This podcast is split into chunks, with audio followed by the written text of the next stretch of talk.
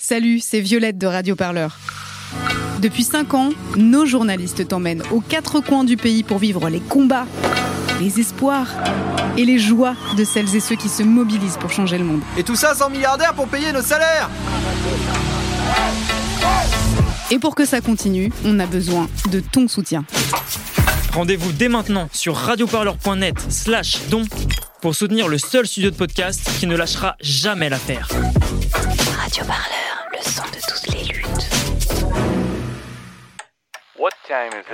C'est l'heure de l'actu des luttes.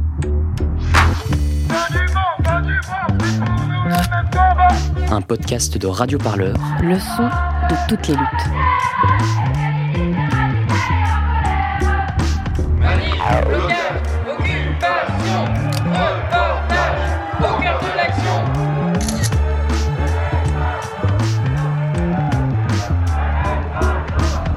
Entre flashball et lacrymo, Radio Parleur dans son micro. Mais on parle pas de violence Venez, on marche Radio Parleur, le son de toutes les luttes. GHB. Il est possible que ces lettres vous parlent. Elles désignent le gamma-hydroxybutyrate, aussi appelé drogue du violeur. Cela fait plus de 20 ans que ces utilisateurs profitent des fêtes et des soirées au bar pour commettre leurs crimes. Prise sans consentement, cette substance provoque apathie, somnolence et trou de mémoire.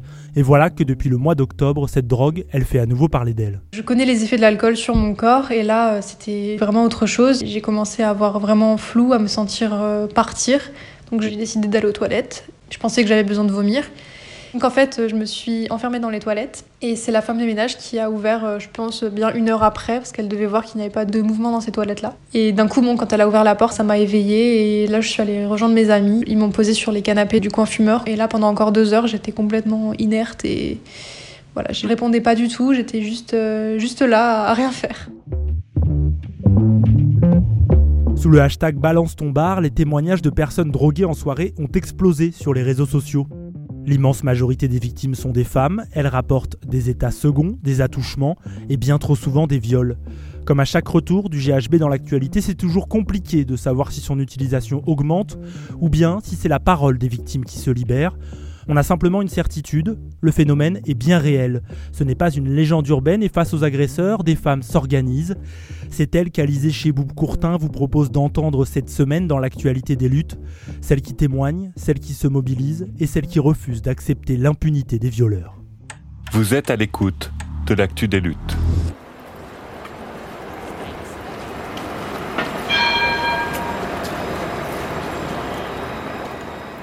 Ce soir, je suis à Strasbourg, il est 23h et je rejoins un petit groupe de quatre filles. Toutes les quatre, en fait, elles font partie des colleuses, ces personnes qui collent des slogans féministes sur les murs des villes. Alors leur but, c'est de dénoncer les discriminations et le sexisme. Elles ont bien accepté que je les accompagne pendant cette session et là elles sont bien équipées, donc pinceau, colle à papier peint, slogan peint en noir sur des feuilles blanches et elles sont prêtes pour une session un peu particulière. Ce soir, euh, les collages ils vont être ciblés sur euh, les cas de drogue en soirée. Récemment, il y a une montée euh, de témoignages, notamment par rapport au GHB dans les bars et dans les boîtes.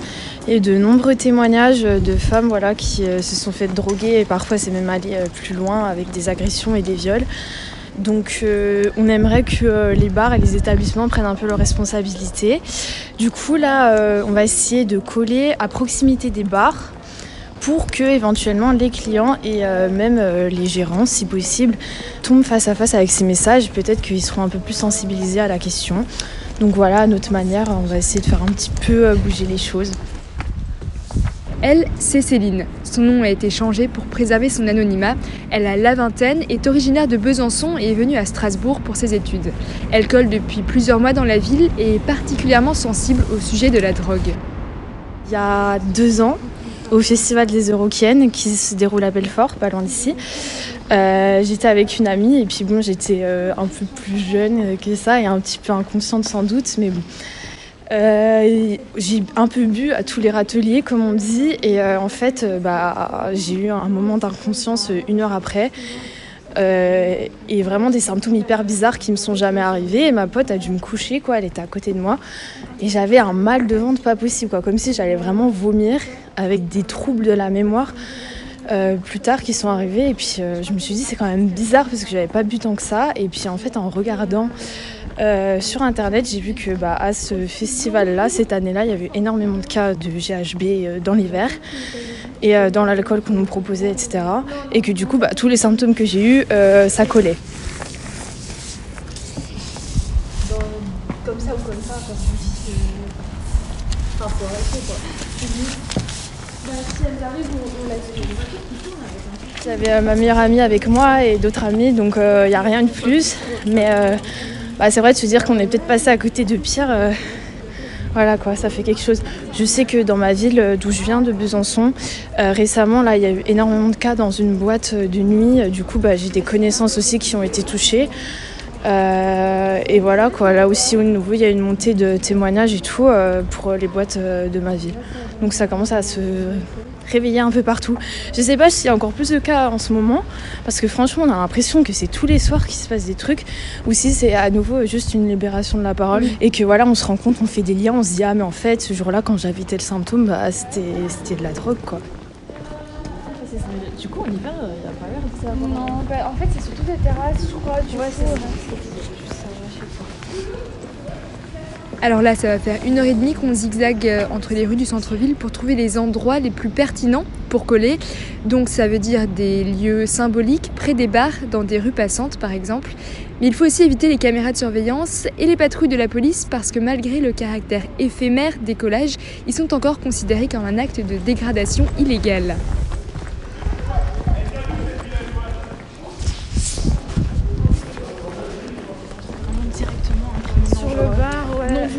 Ouais, franchement, ce serait trop bien. La session, elle s'est passée comment euh, ce soir? Franchement, grave bien. Euh, on a été relativement rapide, je trouve. On a vu des voitures de flics deux, trois fois, mais eux nous ont pas vus, donc ça va. Et puis, euh, ça fait toujours du bien de retourner coller après des confinements et tout ça. Donc voilà. On a collé GHB égale viol. Pas de GHB dans mon verre. Alcool, signe différent consentement. Et euh, si je suis trop bourrée pour pouvoir dire oui, je ne suis pas consentante. Qui part par où bah, Moi, je rejoins le centre. Ok, moi, je vais vers là-bas. Moi aussi, je vais vers là-bas. Ok, bon, vas-y, c'est par ici. Ça va rentrer bien. Oui, c'est la prochaine. Pour mieux comprendre ce que l'on ressent lors d'une prise involontaire de GHB, je me suis rendue chez Sandra. Bonjour. Elle a 23 ans, est étudiante à Strasbourg. Elle traverse régulièrement la frontière pour sortir dans de grosses boîtes allemandes comme le Gold. Et il y a deux ans, elle a elle aussi ingéré de la drogue à son insu. C'était il y a quelques années au Gold à Kiel avec des copines. Donc on venait de se faire servir une bouteille. Et euh, bon, il se trouve que j'avais déjà un petit peu bu et j'avais vraiment pas envie d'aller au bar pour me rechercher un verre. Donc euh, j'ai pris un verre qui était sur, euh, sur une table désertée et je me suis servi dedans. Voilà, donc c'était un verre qui avait déjà été utilisé. Bon, à l'époque, c'était pas, c'était pas à l'époque du Covid, donc c'était pas aussi gênant, on va dire. Et donc je suis à peu près certaine qu'il y avait du GHB dedans, donc que la personne qui avait bu avant moi avait déjà été droguée. Pourquoi est-ce que tu penses qu'il y avait du GHB dedans? Qu'est-ce qui t'est arrivé en fait quand t'as bu dans ce verre?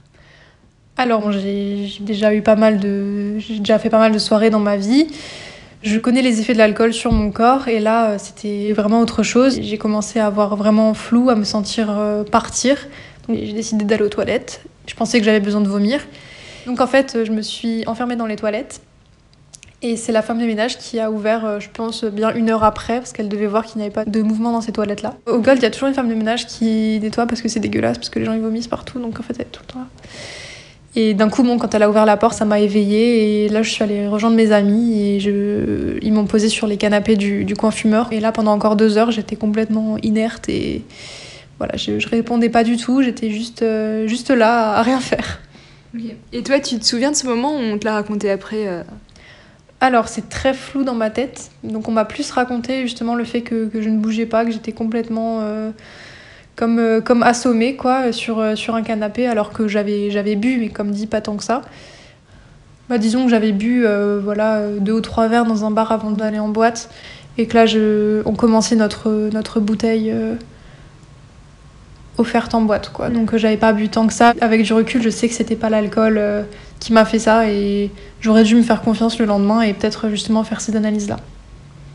Le lendemain, quand je me suis réveillée, j'avais comme une énorme gueule de bois, mais quelque chose que je n'ai jamais vécu avant. Euh, dans le sens où j'avais encore l'impression que je devais vomir euh, voilà, l'après-midi euh, du, surlendemain même. Donc j'avais vraiment l'impression que mon corps avait, avait pris quelque chose qui ne devait pas. Et voilà, après avoir bien réfléchi avec mes amis, les effets que ça, m'avait fait, j'ai vraiment fait le lien avec le GHB et les, effets qu'on m'avait dit qu'il qu'il faisait. Et est-ce que ça a changé quelque chose dans ton comportement maintenant quand tu sors euh, en soirée?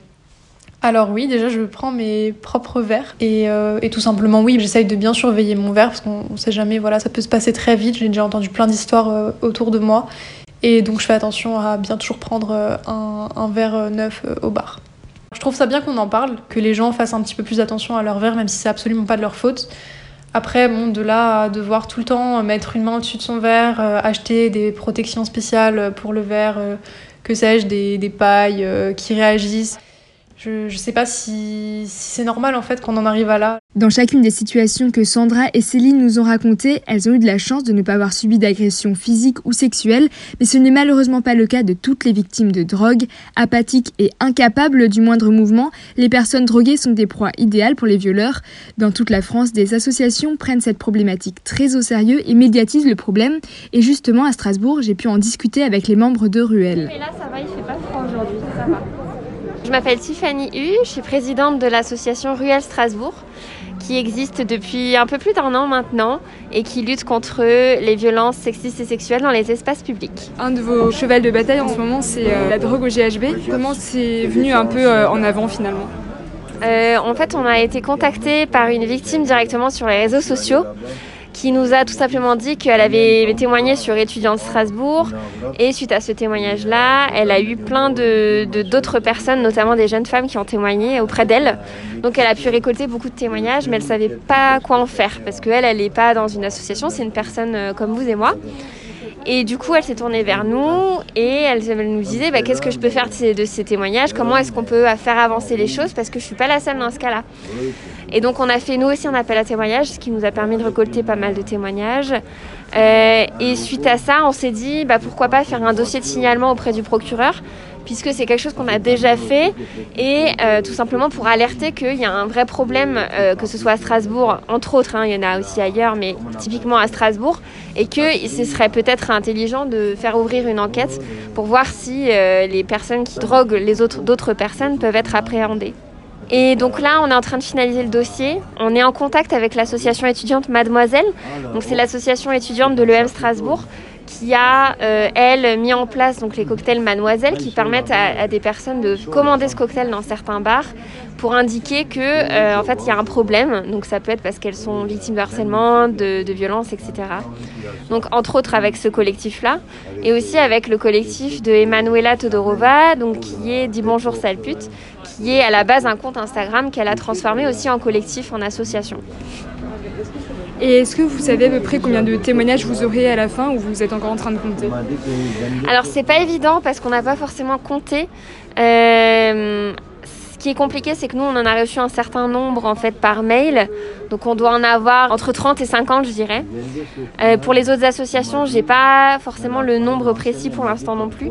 Je sais que Emanuela, elle a fait une, enquête sur euh, ses réseaux sociaux parce qu'elle a quand même plusieurs centaines de milliers d'abonnés sur son compte Instagram.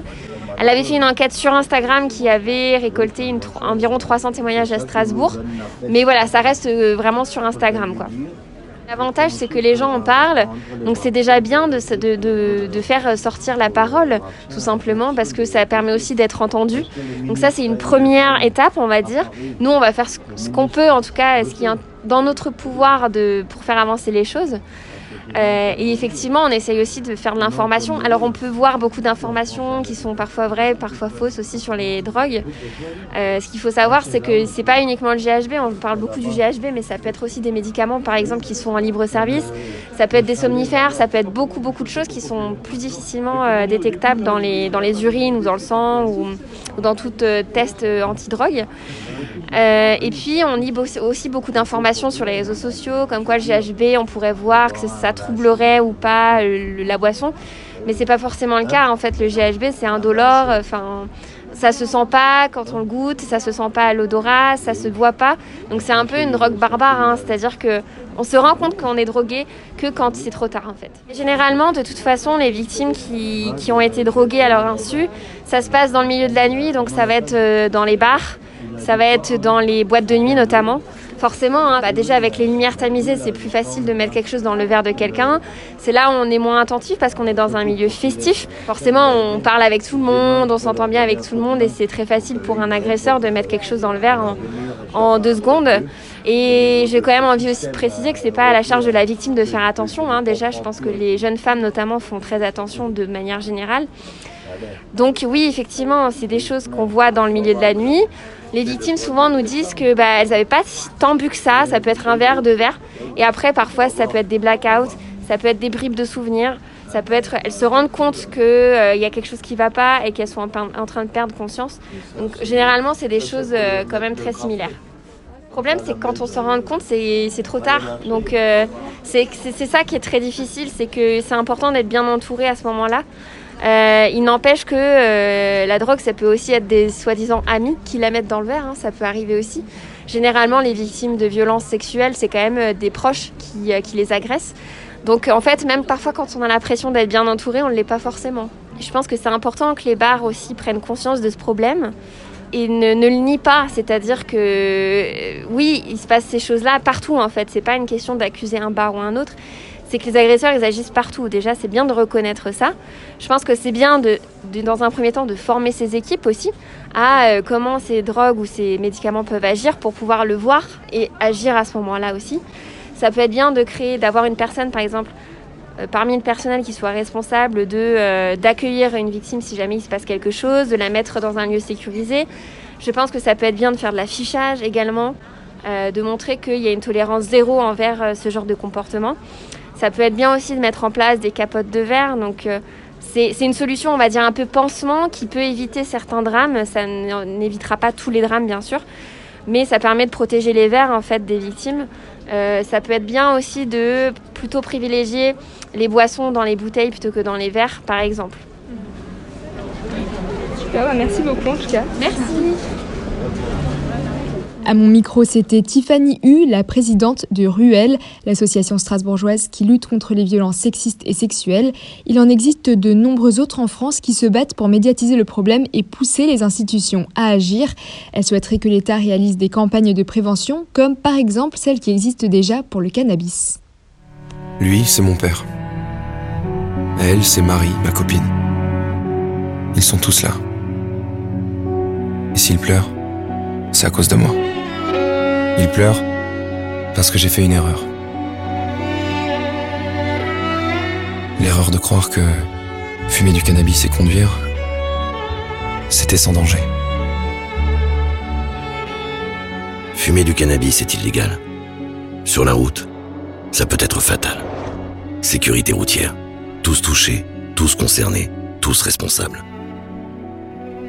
Mais des spots comme celui-ci, il n'en existe pas pour l'instant pour prévenir des dangers du GHB.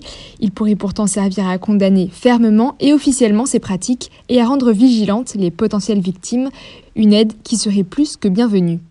Vous écoutez l'actu des luttes. Laissez les bourgeois tranquilles, ça suffit maintenant. Rentrez chez vous.